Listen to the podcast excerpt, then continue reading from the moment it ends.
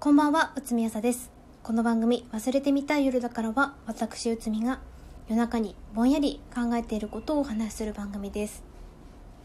さて、本日はお便り会です。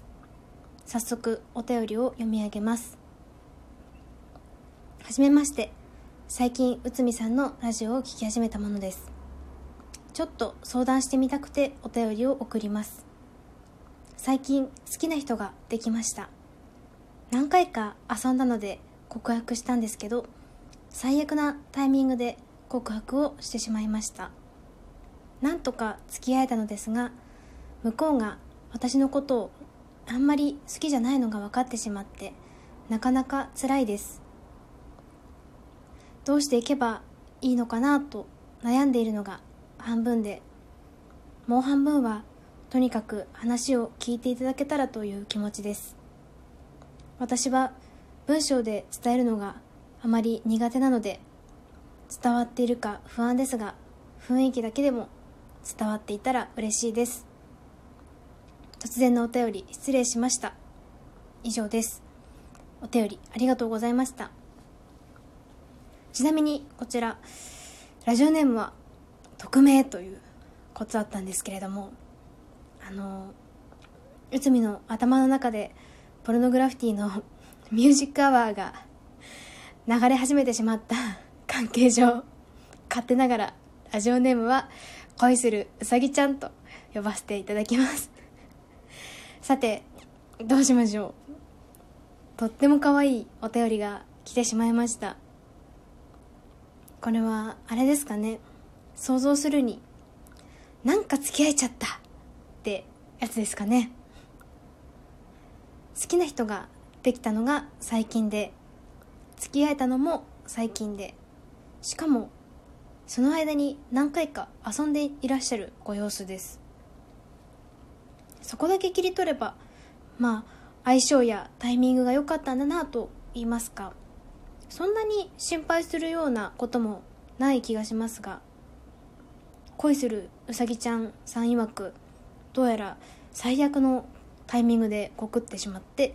なんとか付き合えたという状況のようです。現場からは以上なんですけれどもさあ告白するのに最悪なタイミングっていうのは何ですかね。しかもなんとか付き合えているんですよね。一体どんな状況なんでしょう。あの面白がっているわけではなくってあの本当にポルノグラフィティさんのミュージックアワーが止まらないんです頭の中で。さて告白するのに最悪のタイミングでしかもなんとか付き合えているっていう状況。どうでしょう？ベッドの上とかですかね。あのベッドの上なら身に覚えがあるんですよ。内海にとってあの過去最悪の告白はあの友達8人くらいで飲んでいた時に好きだった子が酔いつぶれて私の一人暮らしの家にお持ち帰りをした時です。私とその好きだった子はお互い多忙で、まあ、会えていないなりに結構いい感じでこう飲み会中もこうみんなからこう隠れてるつもりでこうこそこそ机の下で手をつないだりなんかしながら、まあ、お酒飲んでいたんですけど、まあ、そしたらその子が潰れてまああの 手つないでるのまあ隠してるつもりでバレバレだったので 内海お前なんとかしろってみんなに命じられてまあ思い帰りをしました男の子 ほんでまあとりあえず、まあ、自分の部屋のベッドに好きな男の子を寝かせて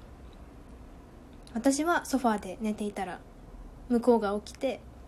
こう完全にこう手だれの顔で「こっちおいでよ」って言うんですね。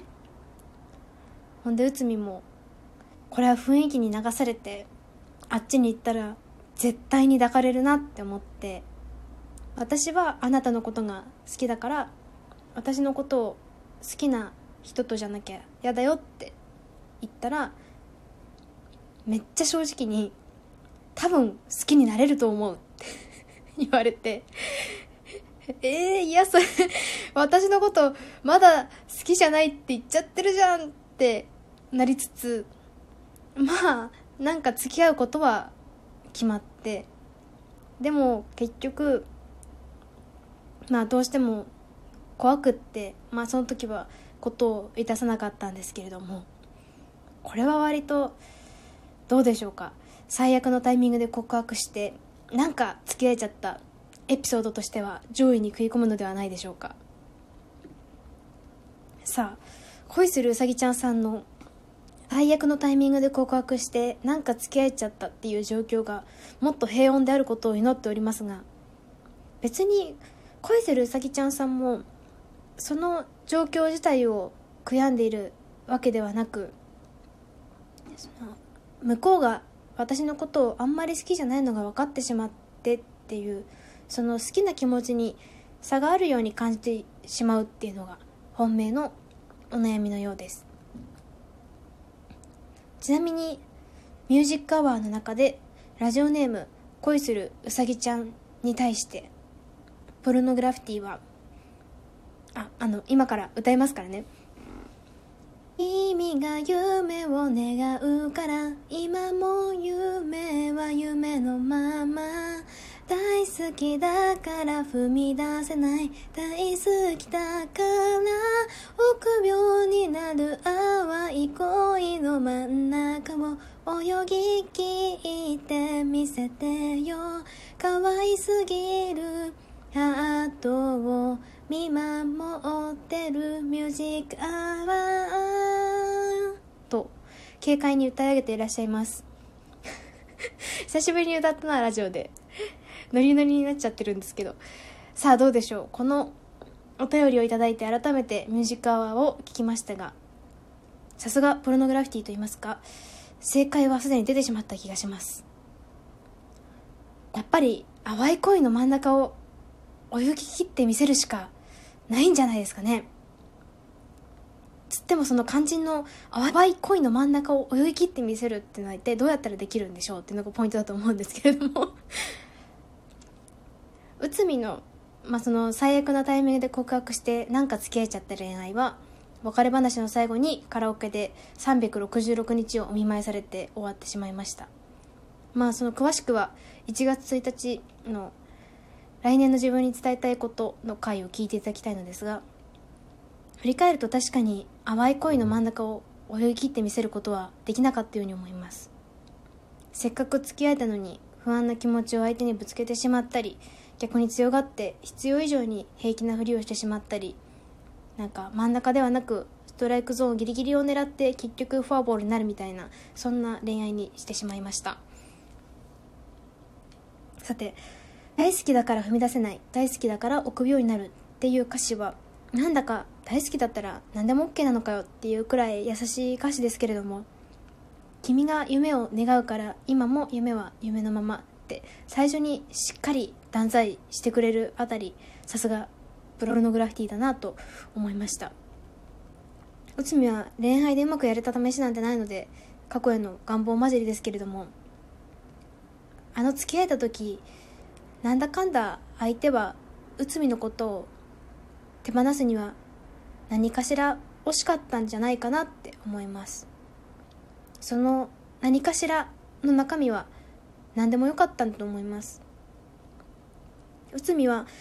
その自分と相手の関係がそんななんかふわふわした何かしらだけで成立していることが不安でどうして付き合ってくれたのとかこう直球で聞いてしまいました。どうして付き合ったの？って言われてもなんか付き合ったんだから答えなんてないわけですよ。だからその質問をすると相手は困った顔をしてその困った顔を見るたびに内海はどんどん不安になってしまいました。だからそので付き合ってくれたのかその手放すには何かしら惜しかったその何かしらの部分の中身っていうのは何でもよかったなと思います。もっとシンプルに相手と一緒にいる時間をできるだけ楽しいものにするとかそういうど真ん中のところで勝負できていたらよかったなって今は思います。少しは反面教師になれたでしょうか。しかし半分はただ話を聞いていただけたらと書いてあるだけあってなんだかんだ恋するうさぎちゃんさんは結構手だれの匂いもほんのりいたします。さらっと書いてありますが最近好きな人ができて何回か遊んだので告白した。これはそんなに簡単にできることではないと思うんですよね。スピーディーというか物分かりがいいですよね。だから多分恋するうさぎちゃんさんは夢を夢のままにすることなく淡い恋の端っこを決して離さないようにできるのではないでしょうか。